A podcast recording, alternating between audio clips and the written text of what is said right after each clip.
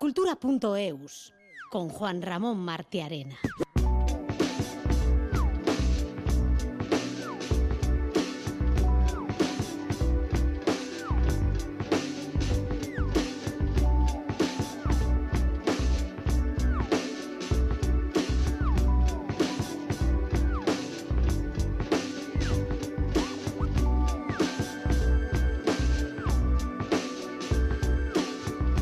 Año nuevo, vida nueva, uno de los muchos tópicos que escuchamos o incluso decimos estos días navideños y de fin y principio de año. Unos tópicos que de tan manidos y gastados pueden llegar a irritar como ese de acabar bien el año y empezar mejor.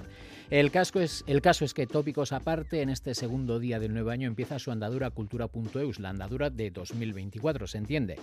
En estos días de vacaciones para mucha gente, la música es uno de los principales protagonistas de la actualidad cultural.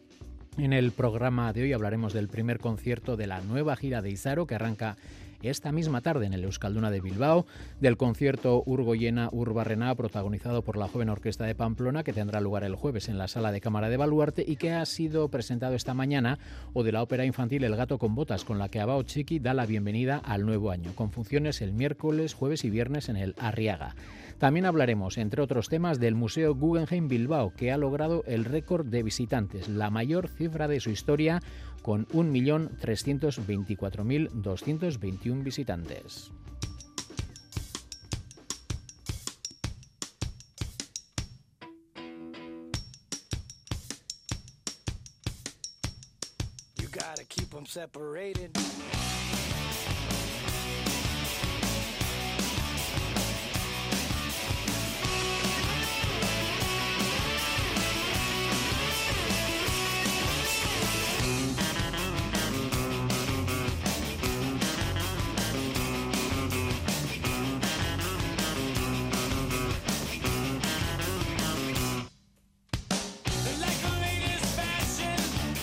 Escuchamos el clásico de Offspring, Come Out and Play, el tema que forma parte del álbum Smash, de cuya publicación se cumple en este año 2024 tres décadas. Pues bien, la banda estadounidense va a celebrar este aniversario redondo con un concierto conmemorativo en junio, concretamente el día 1 en el Honda Center de Anaheim, en el condado de Osage, California, donde se, donde se originó la banda.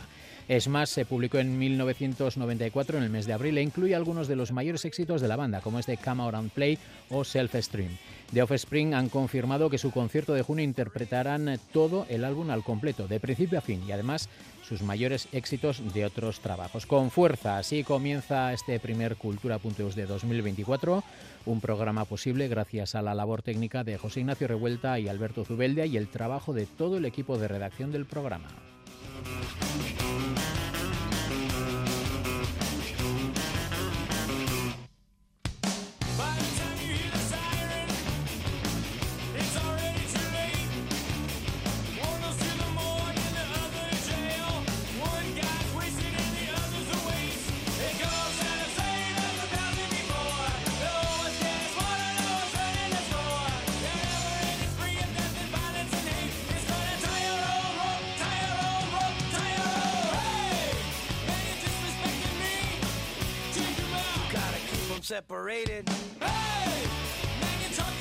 Izaro comienza hoy, esta misma tarde, en el Palacio Euskalduna de Bilbao, la gira de presentación de su nuevo trabajo, 0 de enero, con todas las entradas agotadas.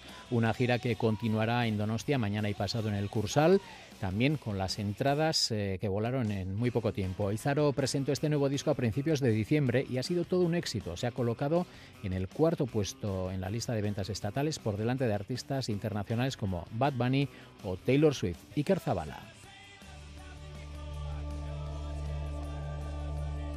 Cero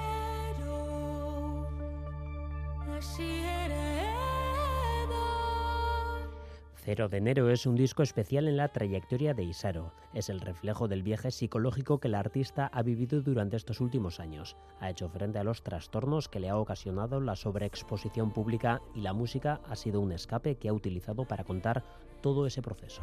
Pues empecé a sentir como rechazo hacia todo en realidad. No quería tocar, no quería eh, hablar con la prensa para nada, no quería estar en redes, no quería eh, que nadie me conociera por la calle y era una cosa extraña porque realmente no puedes como quitarte la cara y decir, vale, voy a hacer otra cosa.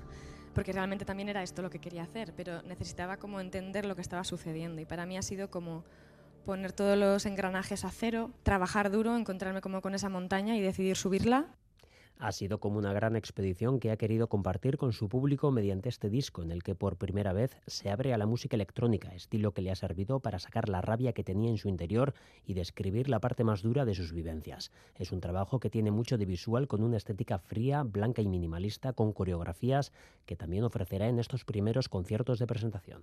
Yo voy a bailar todo el rato, eso es verdad, pero coreografiada acompañada sí estaré en los conciertos de presentación y eso, vamos a intentar llevar un poco todo el... Para mí era súper importante en este disco, en todos lo he intentado, ¿eh?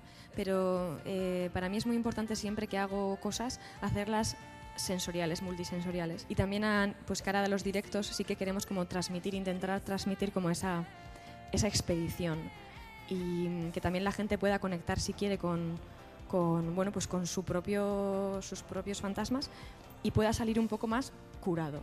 Nahi beste liburu den atzean eskuta zaitez Baina inbeste hitzekin jastakizun horrezaren Comienza la gira en Bilbao con mucha expectación. Se han agotado las entradas de los tres primeros conciertos y del concierto que ofrecerá en Gasteiz el 3 de febrero.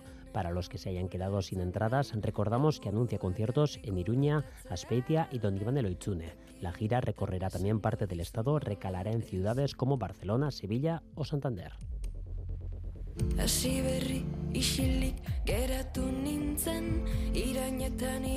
Y dejamos a Izaro que prepare su concierto en el Euskalduna, pero no nos vamos muy lejos de ese edificio, nos vamos al Guggenheim.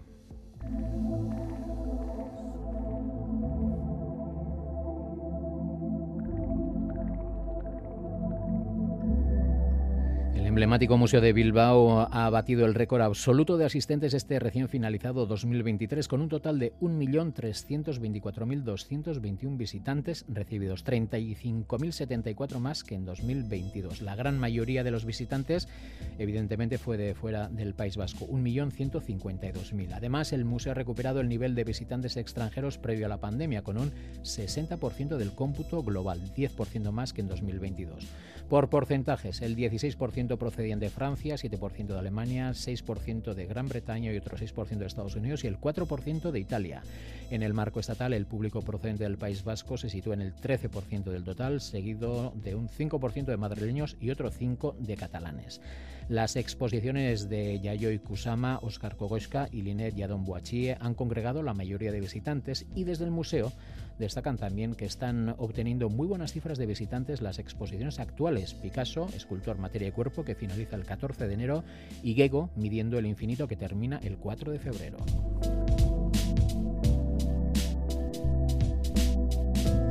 Por otra parte, los resultados relativos al impacto económico que el funcionamiento del Guggenheim genera en el entorno superan los del año anterior. El total de la demanda generada como consecuencia de la actividad del museo en Euskadi ha sido de 762,2 millones de euros. La aportación al PIB ha sido de 657,6 millones y estas cifras han generado unos ingresos adicionales para las haciendas públicas vascas de 103,4 millones de euros. Por último, el Guggenheim lidera las instituciones culturales europeas en su nivel de autofinanciación que el año pasado se sitúa en una cifra récord en torno al 78%. La saga literaria Las aventuras de Onin llega al teatro de la mano de Te Diferencia. La compañía navarra ha creado una obra con los cinco protagonistas de los libros de Ivonne Martín, una historia llena de aventuras que traslada a la pandilla de Onin al Teatro Gallarre, donde hoy se estrena la versión en euskera de la obra Onin eta Antzerkiaren misterioa tras acoger el estreno de la de castellano el pasado sábado. Itziar Lombreras.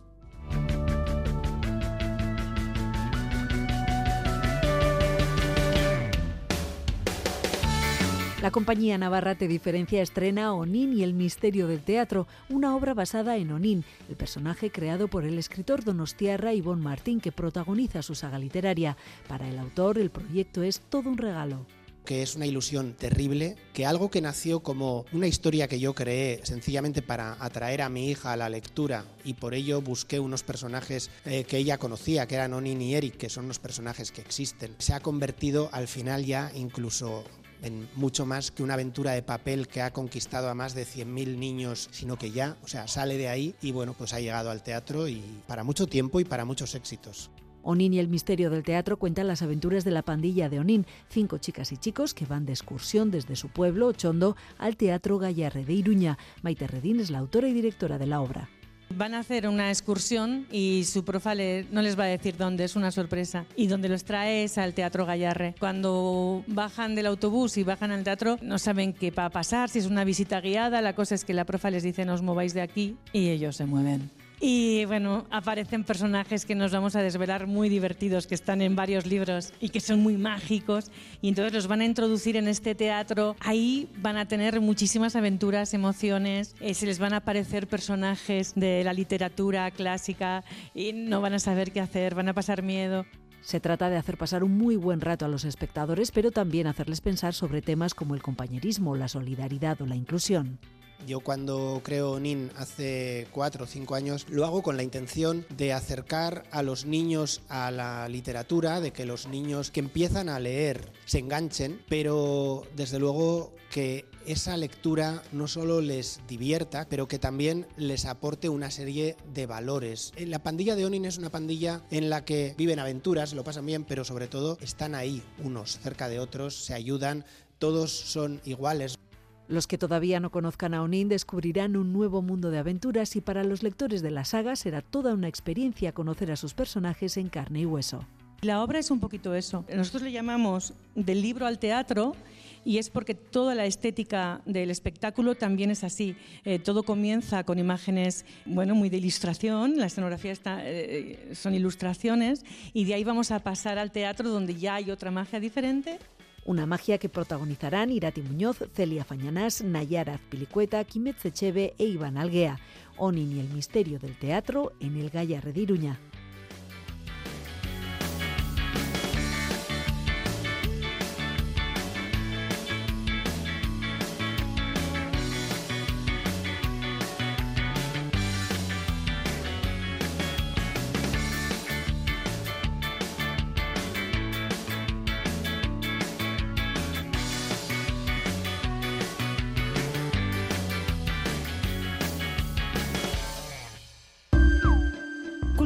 cultura.eus.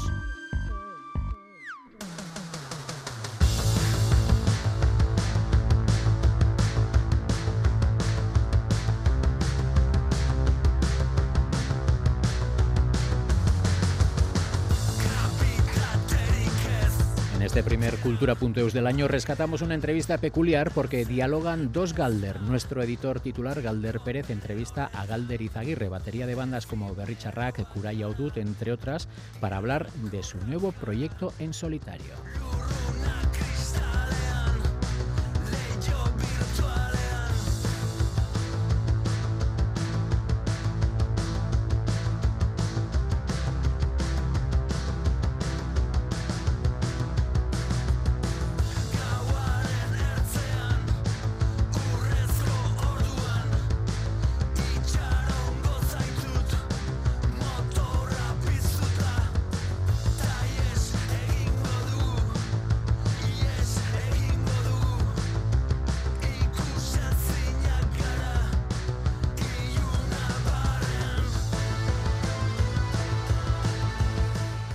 Barreán con Galder. Ya conocíamos esta canción, esta canción del primer proyecto en solitario. ¿Cómo suena este primer proyecto cuando alguien lleva tanto tiempo la música?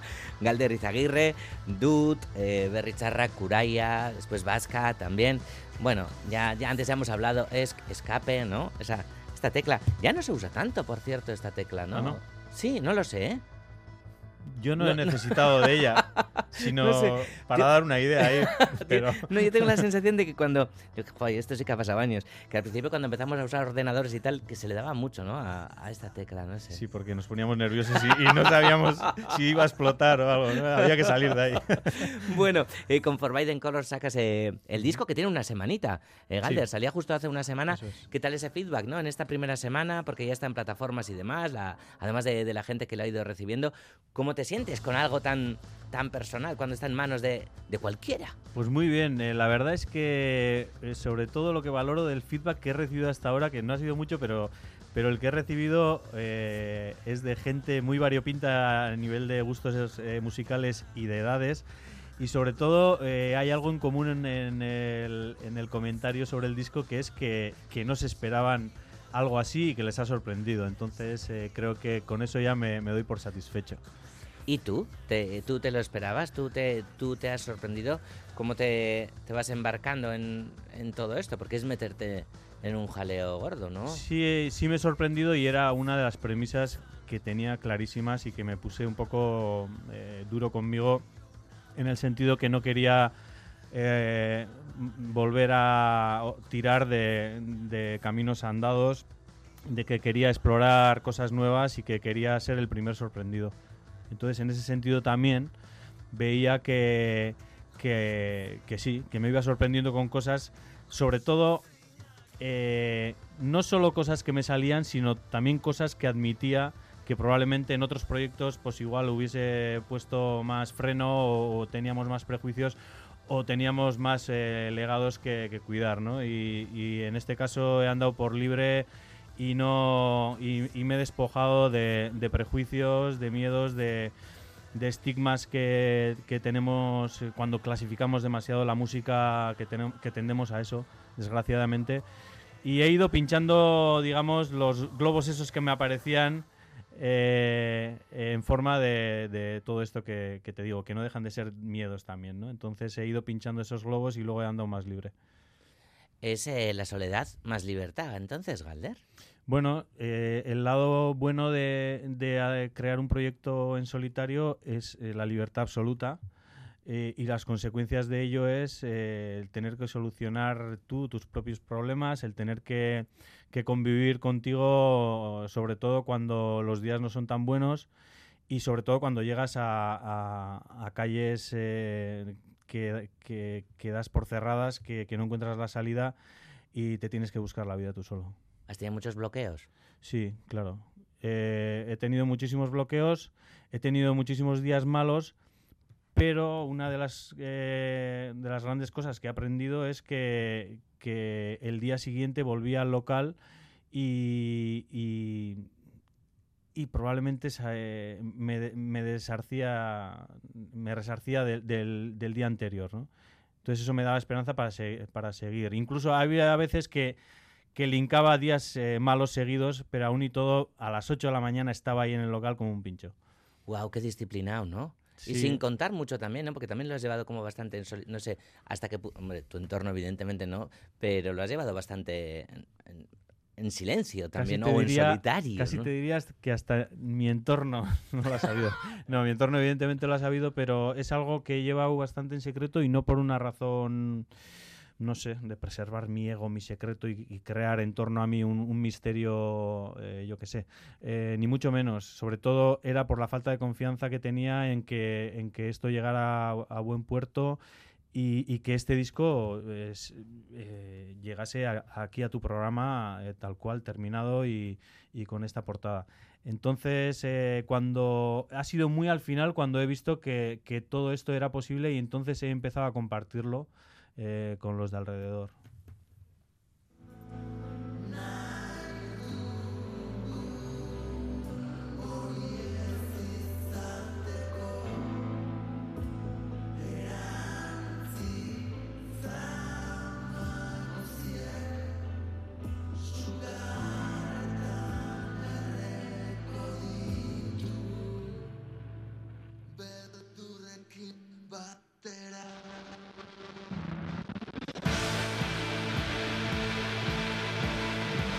Esta canción es Beldurrekin Batera, es la que, la que abre el disco y Una Barrean es la que la que le sigue Galder. En esta canción dices Estu gaitzakirik nahi dugun hori ez izateko.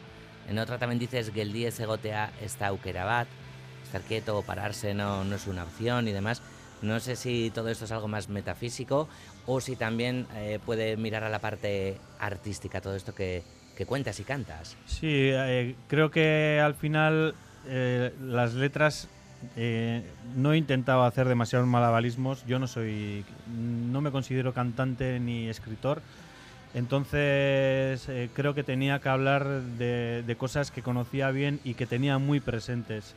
Eh, y una de ellas era sobre todo este tipo de cosas, ¿no? De afrontar los miedos, de superarlos, de vivir el momento, de disfrutar lo que estaba haciendo, de despojarme de todas las cargas, de pinchar esos globos eh, llenos de prejuicios que, podemos llegar a tener o que, aparecían de vez en cuando. Y, creo que en este disco, bueno, pues sí, he, hablado de cosas, eh, ya te digo, muy eh, muy que me han salido de dentro y bastante, creo que sinceras, vamos. ¿Y las canciones de, de cuándo son? ¿O las composiciones, Galder? Porque podemos presuponer también que tú puedes venir componiendo un montón de, de años atrás, que has ido guardando cosas, tienes, puedes tener garabatos, esto de, de la última época. Pues la idea inicial eh, en, en la pandemia, durante la pandemia y después de hacer el programa de Video me- bueno, tuve muy de ganas de, de empezar a componer otra vez. Y empecé a salsear con el Logic, un programa de, eh, de edición musical en el cual no tenía ni idea. Y la idea de, empezar a salsear con este programa era para poder ir grabando una maqueta con cosas que ya venía de los tiempos de Dud, cachos de guitarra, de melodías, cosas así, o ritmos de batería, cosas que tenía muy, bueno, de hace años.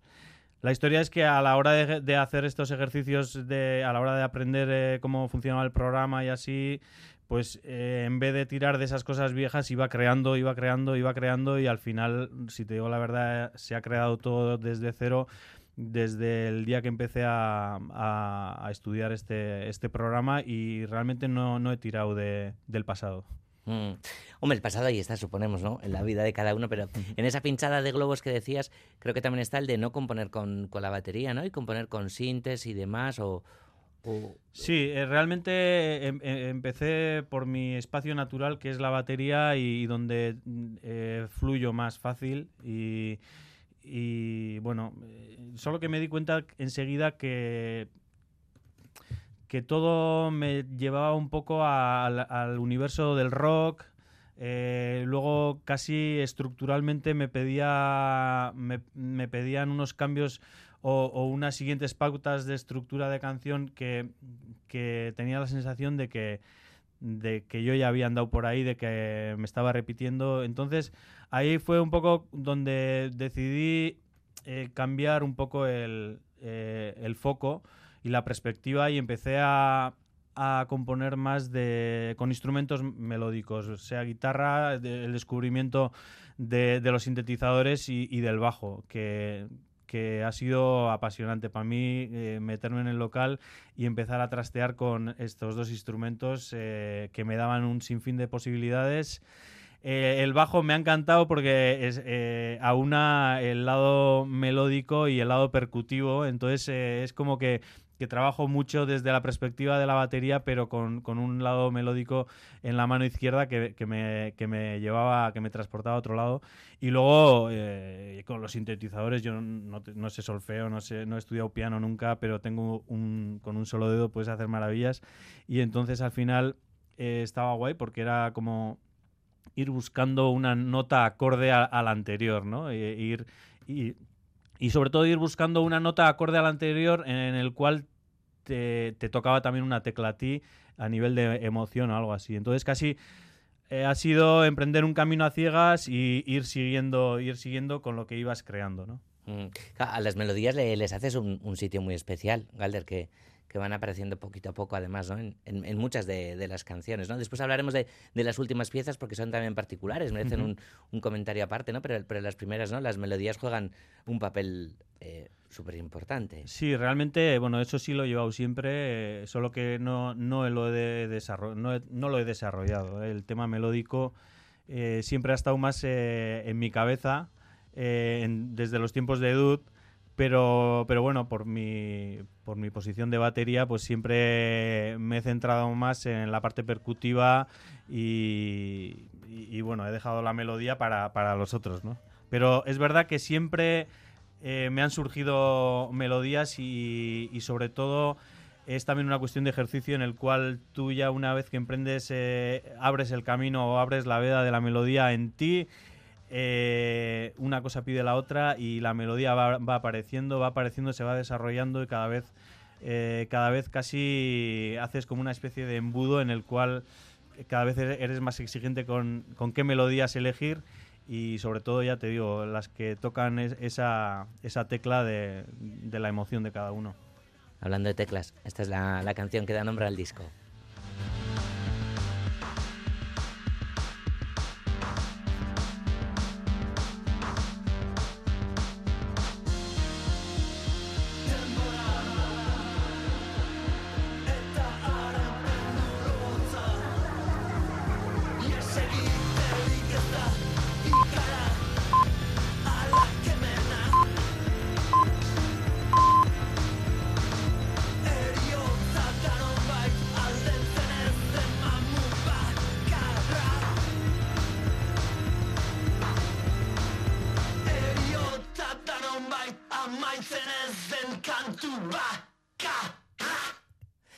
¿Cuál- aquí te hemos escuchado jugando también, ¿no? Has, has tenido un montón de juguetes, has hablado de las sintes y demás, los instrumentos analógicos, ha habido mucho juguete, mucho electrónico, para las voces también, ¿no? En las voces desde Dud, que, que no cantabas, por lo menos public- públicamente, por lo menos. Sí, y la, y la primera intención tampoco era que cantase yo. ¿eh? Eh, yo realmente eh, la idea era grabar con, con más músicos todo lo que era la parte instrumental también. Y luego ya que una vez que decidí que la parte instrumental me gustaba más o menos como estaba con lo que había grabado yo, sí todavía pensaba que, que las voces sí las grabarían otras personas. Al empezar, eh, sobre todo a- ya una vez que tienes la música y la canción, eh, la voz, la melodía, el estilo musical eh, para la voz ya, ya más o menos me venía y lo tenía presente, entonces empecé a grabar como unas especies de maquetas para aquellos que, que después cantarían estas canciones y luego eh, bueno, en este ejercicio sí me di cuenta de que mi voz al final eh, era el hilo conductor de todo, ¿no? Porque al final cada canción es un mundo, cada canción tiene paisajes, instrumentaciones muy diferentes y a la vez eh, con mi voz eh, notaba que, que todo cogía un sentido. Eh, esa decisión, la decisión de, ir para adelante con mi voz requería un sobreesfuerzo, entonces ya estaba un poco cansado además eh, con, el tema del disco y tal. Y, entonces tuve que trabajar mucho, sobre todo, eh, evidentemente no puedes empezar y no puedes aprender a cantar eh, en dos días. Entonces mi camino, mi atajo casi ha sido encontrar el estilo adecuado para, para, las, para cada canción, el estilo de voz adecuado. Muchas veces no es una cuestión de técnica vocal, eh, porque si fuese un buen cantante de soul, digamos, eh, eh, pues me hubiese retraído también a ceñirme al estilo que pedía esa canción. Y muchas veces el estilo que pide esa canción es una voz muy sobria, sin muchos alardes y sin muchas técnicas vocales, pero que vaya bien eh, con, con esa canción, ¿no? Pues eh, me venían Joy Division, me venían los Swans, me venía Nick Cave, que realmente no son grandes cantantes, pero que, pero que eh, graban las voces adecuadas para el estilo de música que hacen. Buah, y de una personalidad de, y de una identidad, ¿no? De- del copón, todas las referencias que has Sí, dado, sí, ya, ves las, las referencias No, que me he puesto. bien. Lo cual no quiere decir que esté a ese nivel, No, ni mucho menos, no, pero sí, sí lo que he aprovechado y, y ahí eh, retomo tu, tu pregunta, es que, que sí, ha habido un montón de efectos y me ha ayudado de las nuevas tecnologías también, bueno, nuevas, o, o de, la, de la tecnología para eh, hacer diferentes capas de voces, diferentes efectos, ya te digo, cosas que me acercaban un poco al estilo que buscaba o que me pedía esa canción. Claro, porque la cosa va muy de canciones, antes lo decíamos también, luego hay con el orden del disco y demás, supongo que también habrás tenido bastantes quebraderos de cabeza, pero el final del disco sí que se cierra de, una manera casi, mm, en todas hay paisajes, atmósferas y demás, más de banda sonora, experimentas mucho más, creo que hay hasta ballenas, ¿no? Mm. Son ballenas reales, ¿no? Las que escuchamos en Estur eta, eta Oro y Miñac. Casi parecen piezas escénicas también, ¿no? Las que, las que van cerrando Sí, el disco. Eso es. eh, hay canciones eh, hacia el final, es verdad que, que casi son, son, son como instalaciones conceptuales, ¿no? Que, que ya pues les puedes llamar canciones o, no sé, obra, artística X, porque es verdad que, por ejemplo, Zarataren Artean ahí creo una atmósfera en un eh, en un en lo que creo que es un auditorio enorme, me lo imagino, con una orquesta de, de cuerdas eh, que se está preparando para el gran concierto eh, y están afinando sus instrumentos y toda la sala aplaude al artista que ya eh, entrevemos o imaginamos que sale al escenario. Y aquí hago un giro de, de tuerca, ¿no? Porque el artista que sale no soy yo y esos eh, aplausos no van dirigidos a mí, sino, sino a las personas que quiero, a las personas de mi alrededor, que es a, la, a, la que les dedi- a, la- a las que le dedico esta canción. eh, y la letra simplemente dice eso, ¿no? Que, que un solo gesto, un simple gesto, bastará para saber que, que estaré a tu lado cuando me necesites. Y no digo más porque es todo lo que te- tengo que decir a esas personas a las que aplaudo en el, en el disco. Entonces, al final, eh, es verdad que aquí me, me salto todos los, los principios casi de, no sé, teóricos o ortodoxos de, del rock, ¿no? Y, me hago yo mi propia, mi propia película. Mm, Aquí está, Zarataren Artean.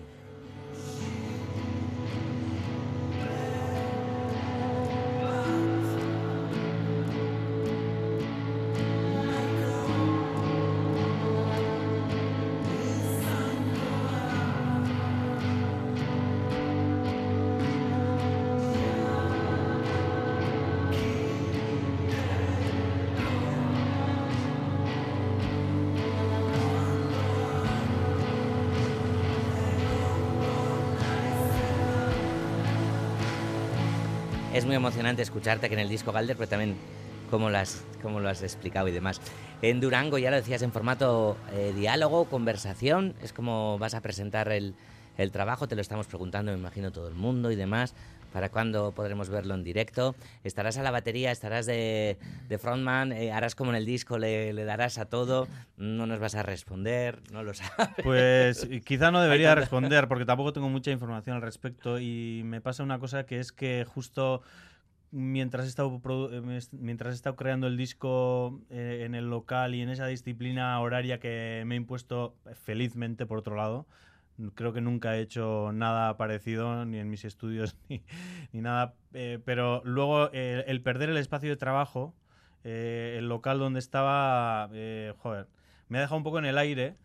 Llevo desde abril sin tocar, sin solo eh, casi, casi teorizando, ¿no? De terminando el disco ya en el estudio, pero eh, en, en un estudio simplemente haciendo cosas técnicas y haciendo promo y haciendo el diseño y todo esto.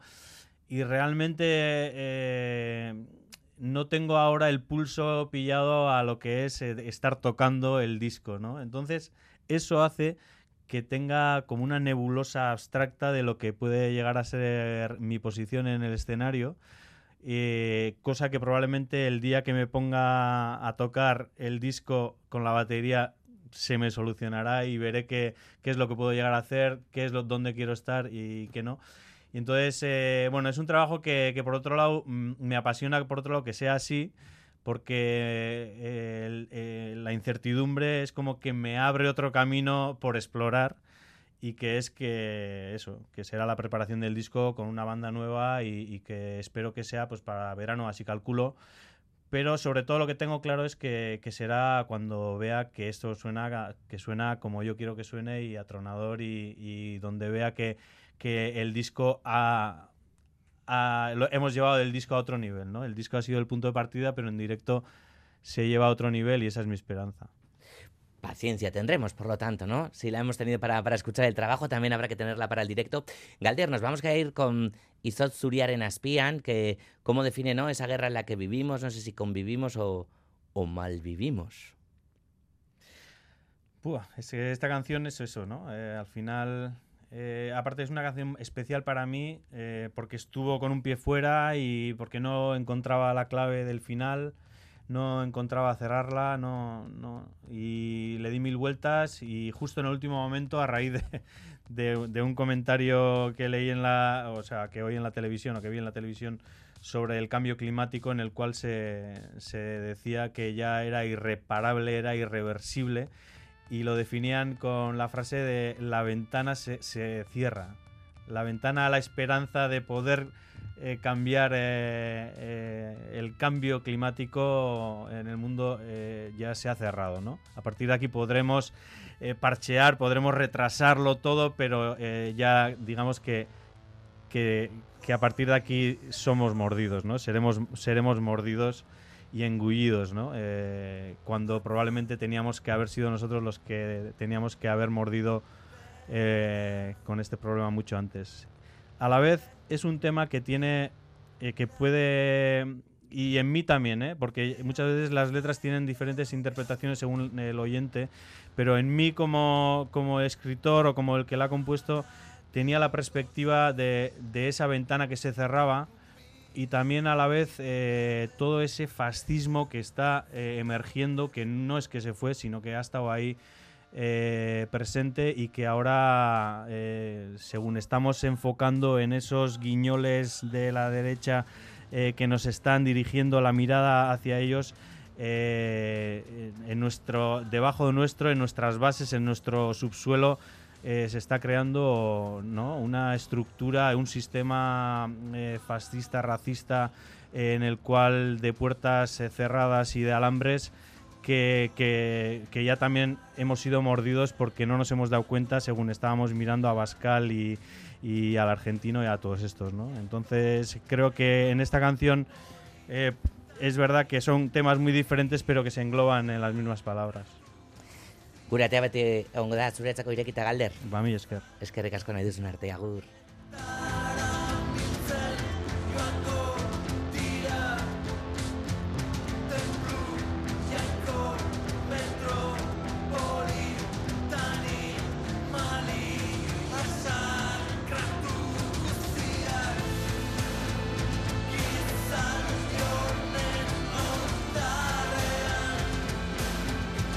La asociación ABAO, la Asociación Operística Bilbaína, comienza como siempre el año con propuestas de ópera para los más pequeños.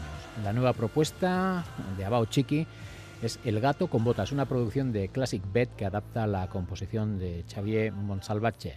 El perspicaz gato, el molinero, la princesa, el rey, el ogro y el conejo estarán en la escena de la Riaga desde mañana miércoles hasta el viernes. Iker Zabala.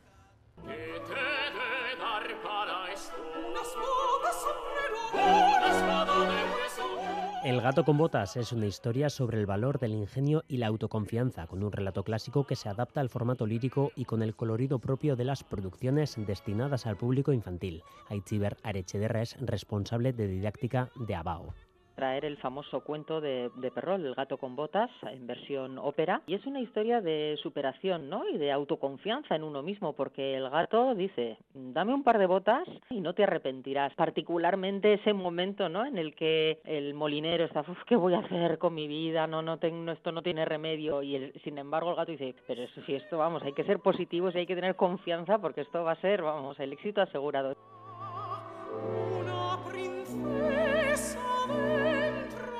Es una composición de Xavier Montalbache, creada en la década de los 40 del pasado siglo. Si bien en inicio no es una obra ideada para el público infantil, el entorno de fábula y el referente de cuento clásico hacen que sea ideal para los más pequeños. En realidad es una ópera que inicialmente estaba concebida también para adultos, aunque se trata, ¿no? El gato, como ocurre también con, pues, con la ópera Hansel y Gretel, por ejemplo, de Humperdinck. Lógicamente, como el tratamiento y la historia que se está narrando, pues es la de un cuento, los guiños constantes a una música divertida divertida, alegre, eh, con unos tempos bastante ligeritos. Es una producción de Classic Bet, mitad ópera bufa, mitad ballet, con cinco cantantes, un bailarín y piano en directo. La escenografía, el vestuario o la iluminación están destinados a que el espectáculo sea lo más atractivo posible para el público los chiquis, que los tiempos lentos siempre los llevan con más dificultad, que es un público súper, súper exigente. Como aquello no empieza a interesar, hay muchos más movimientos de los normales, ¿no? Aunque siempre tenemos que tener el ingrediente este, ver cómo van preguntando al que tienen al lado, forma parte intrínseca de nuestros espectáculos de Abao Chiqui.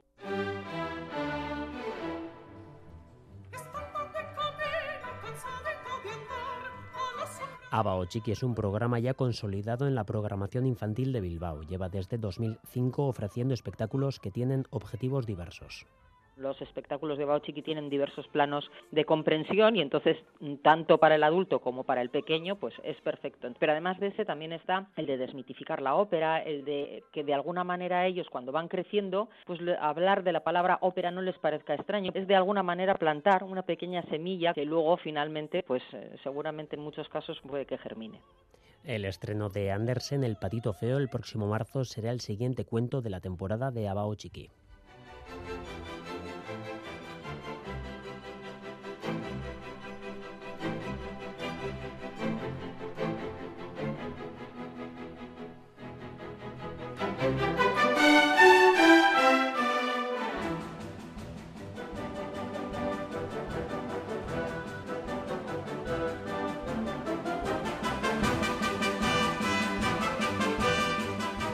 Vamos a afrontar ya la parte final de cultura.eus.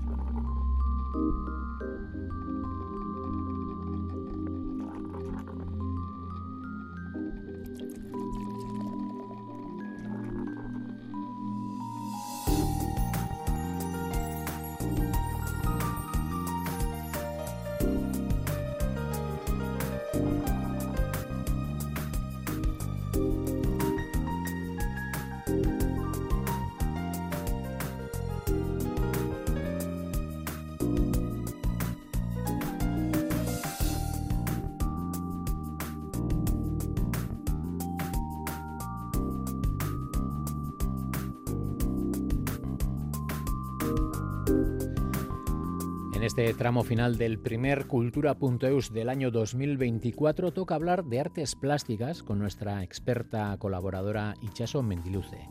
Consecuencias de la casualidad, en la última colaboración del año pasado en este apartado de artes plásticas, el diálogo con Ichaso corrió a cargo de quien les habla y en esta primera colaboración del año ocurre lo mismo.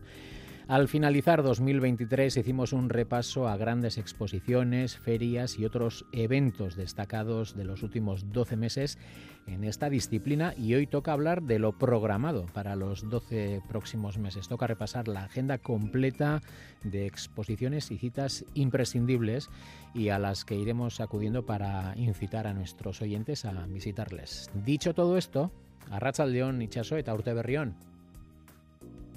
León, Martín. Bueno, ¿qué tal? Arrancamos, arrancamos 2024, casi no ha pasado tiempo. ¿Qué tal van, qué tal van las navidades? empezamos otro. ¿Qué tal van las, navidades? Pues van, segundo asalto superado, así que solo nos queda uno ya, ¿no? El pues último. Y todavía estamos con fuerza para afrontarlo. Oye, Ichaso, claro, claro que sí. comenzamos este repaso, como no podía ser de otra manera, con dos centenarios que van a ser prácticamente los protagonistas de, por lo menos en la, yo diría que en la cultura de 2024 y muy especialmente en el apartado de artes plásticas. Eso es, y, bueno, sobre todo en nuestro territorio, ¿no? Porque este 2024 hace 100 años que nacieron dos de nuestros grandes artistas que dejaron un legado con el que convivimos en nuestro día a día, ¿no? Porque muchas de sus esculturas las encontramos eh, en las calles, en nuestros pueblos y nuestras ciudades. se trata de Néstor Basterrechea y Eduardo Chillida y, es por ello que el Museo Artium de Gasteiz, como, pues bueno, les dedicará dos sendas exposiciones. También a estas celebraciones se van a sumar eh, sobre todo la de Chillida, el Museo San Telmo, Artegunea, el propio Chillida-Lecu, como no, y bueno, ya, ya avisamos que era el centenario que iba a llegar, Así que, bueno, Chillida creo que va a ser el protagonista, no solo de, nuestro territorio, sino de, todo el Estado y, probablemente habrá alguna exposición también en el extranjero. Pero bueno, ya que he mencionado Artium... Y perdona, hay un protagonista inmediato porque el centenario ya es eh, ya mismo, el 10 de enero. Eso es, eso es, es ya, o sea que arrancamos con él, pero pero sí que es verdad que quería matizar un poquito lo de Néstor Basterrechea porque porque bueno, cumple él también 100 años del nacimiento y, bueno, aunque no tenga tantos acontecimientos, pues Artum sí que se lo va a dedicar y, muy merecido homenaje además. Sí, además porque recientemente recordamos que su familia eh, legó a Artum eh, parte del, del legado del, del artista. Eso es, o sea que ha sido, ha sido también eh, noticia Néstor Basterrechea. Sí, sí, sí, y lo será, y lo será. Yo mm. creo que habrá más, más homenajes. Esa parte del legado de Basterrechea está en Artium, pero seguimos hablando de Artium de otros artistas. Sí, porque bueno, otra de las exposiciones anunciadas para, para este 24 es una retrospectiva de, de Yvonne Aramberry, que abarcará sobre todo su trabajo de, sobre la, la resignificación de los lugares, que va desde los años 90 aproximadamente hasta nuestros días. Y, y bueno yo creo que es, eh, una gran apuesta no Ivonne hace mucho que no lo vemos eh, en una exposición grande por aquí, casi que lo vemos más fuera de nuestras fronteras, así que bueno, una, una gran noticia, eh, pues bueno, revisitar ciertas piezas y, y quién sabe, ¿no? Me imagino que alguna nueva también encontraremos, así que eso hacia abril lo podremos ver. Y bueno, y también hemos mencionado Artegunea con que sabéis que es bueno es un, un, espacio sobre todo dedicado a la fotografía no eh, entonces hay, hay una de mis exposiciones más inspiradas para este año que es la de Saul Leiter uno de los pioneros de la fotografía americana en color y, cuyo trabajo de decir que es exquisito, ¿no? El, eh, trabajo con muchas publicaciones, con Squire, con Vogue British, etcétera. Y bueno, me gustaría y ojalá podamos ver en, en la exposición su, su serie de fotografías pintadas ya que pocas veces las, las he podido yo ver en directo y, y bueno, creo que, que sería un, un gran acierto, ¿no? Son, son de esos fotógrafos que, que han estado tiempo en la oscuridad y de repente, pues bueno, parece que van adquiriendo su lugar y, y bueno, tenerlos aquí al lado, pues es todo un lujo. Oye, las eh, expectativas que estás creando son muy altas porque esos dos centenarios, la retrospectiva de Ivonne Aramberry, eh, la, la, exposición de Saul Leiter, o sea, eso ya solo a principios de año, porque en, mes, en el mes de febrero, por ejemplo, lo comenzamos en Azcuna Centroa. Eso es, Azcuna, eh, que cambiamos totalmente de registro, además, porque nos vamos a ver eh, Arte de la Interfaz, creado por Krista Samerer y, y Miñonó. Es un giro radical en este recorrido que estamos haciendo, porque ahí la naturaleza y, y el arte se van a unir en un universo virtual para, para generar unas piezas que vamos a ver, ¿no? Eh, yo creo que este año también está siendo un poquito el de la inteligencia artificial, el de lo virtual, está todo el mundo hablando de la boda de Alicia Framis con un holograma, etcétera. Bueno, pues pues también he querido meter un poquito de, interfaz y de, y de mundo virtual y, y, yo creo que nos va a sorprender porque bueno sus creaciones son son muy impactantes y muy visuales, así que nada, una bonita invitación. Y bueno, luego, como no, pues eh, no podemos dejar sin citar, eh, hablando de grandes exposiciones previstas para los próximos meses, pues eh, el Guggenheim con Giovanni, con Giovanni Anselmo, por ejemplo. Sí, sí, la verdad es que me, lo esperaba y, y, bueno, es uno de los mayores representantes del arte povera, ¿no?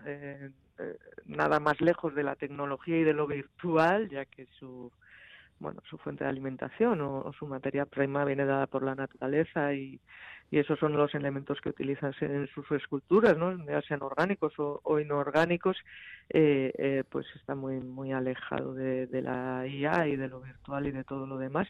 Así que bueno, eh, será una selección de, de, algunas de las esculturas de Anselmo y, y bueno, un buen momento para, para revisitar el arte povera que, que lo tenemos un poquito olvidadito. Oye, quería hablarte de esto, del arte pobre, ¿no? Que es el arte pobre, vamos a decir, una disciplina, una escuela, no sé cómo llamarlo, de, las artes plásticas, que cuando el patronato del Guggenheim dio a conocer las eh, próximas eh, exposiciones nos llamó la atención, ¿no? ¿Qué es eso de arte pobre? Para, dínoslo brevemente para que lo conozca el, el, el, pues público general básicamente es lo que os estaba comentando, ¿no? Es que sus materiales vienen dados por, la naturaleza o son los que tenemos en la naturaleza, ¿no? Se, decía así, el arte pobre, el arte pobre, y era por eso, porque los materiales pues ya podían ser orgánicos o inorgánicos, pero no eran tratados industrialmente, sino que eran adquiridos de la naturaleza, ya podían ser pieles, ya podían ser piedras, rocas, eh, palos, etcétera,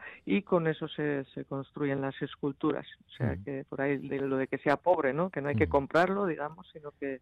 Y nada que ver con el material reciclado. Nada que ver con el material reciclado, no todo es natural. Así que, bueno. Sí, seguimos en el Guggenheim.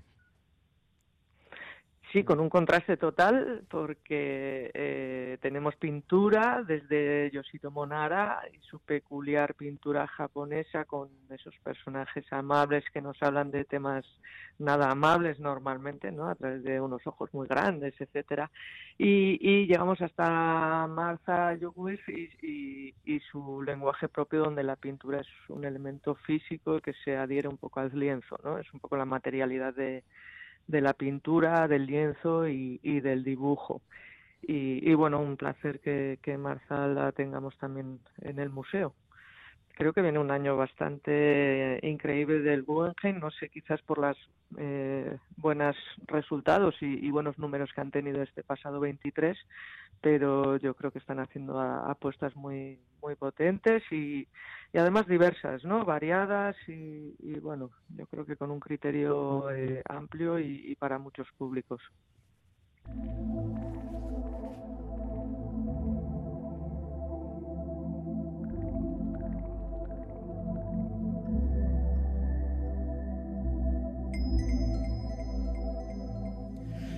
Estábamos hablando de mujeres, eh, por ejemplo, de Marta White y bueno, ya que hablamos de mujeres, pues la Sala Cubo de Donostia este año será pues eh, un lugar exclusivo de dos creadoras. Cuéntanos.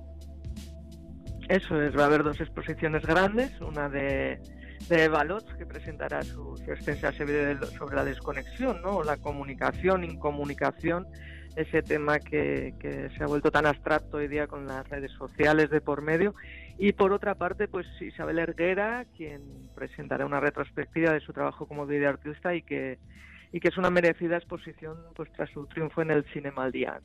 Eso te quería comentar, ¿no? que Isabel pues Erguera ha sido una de las protagonistas del Cinema al Día y va a ser va a seguir siendo protagonista en, este año eh, artístico de artes plásticas en 2024. Eso es, eso es, pues le, van a dedicar una, exposición eh, eh, en la Sala Cuba, además en Donosti, eh, sabéis, por lo de la película del sueño de la sultana, entonces, bueno, yo creo que es una oportunidad no solo de, disfrutar de su esa obra, ¿no? sino de la, del trabajo realizado en todos estos años que, que no es fácil el, el videoarte y yo creo que Isabel ha sido una constante que la hemos ido pues poquito a poquito viendo en, miguitas de pan hasta llegar a, este momento en el que yo creo que está gozando de una de un gran momento, ¿no? Tanto como creadora como como reconocimiento también que es muy importante en la carrera de todos los artistas. Así que bueno, yo creo que, que la sala Cubo le, le rinde un merecido homenaje, la verdad. Mm. Oye, luego esas serían las eh, exposiciones principales eh, ya programadas. Eh, luego vendrán, pues, por ejemplo, se me ocurre Arco y otro tipo de ferias. a eso hay que añadir exposiciones puntuales en, galerías de nuestro entorno. ¿Cómo se presenta el año en este, en este aspecto? Es, eso es. Bueno, pues las galerías no cesan, están ya, ya preparando la, nueva época, ¿no? Eh, terminamos con las de invierno y arrancan ya las del curso.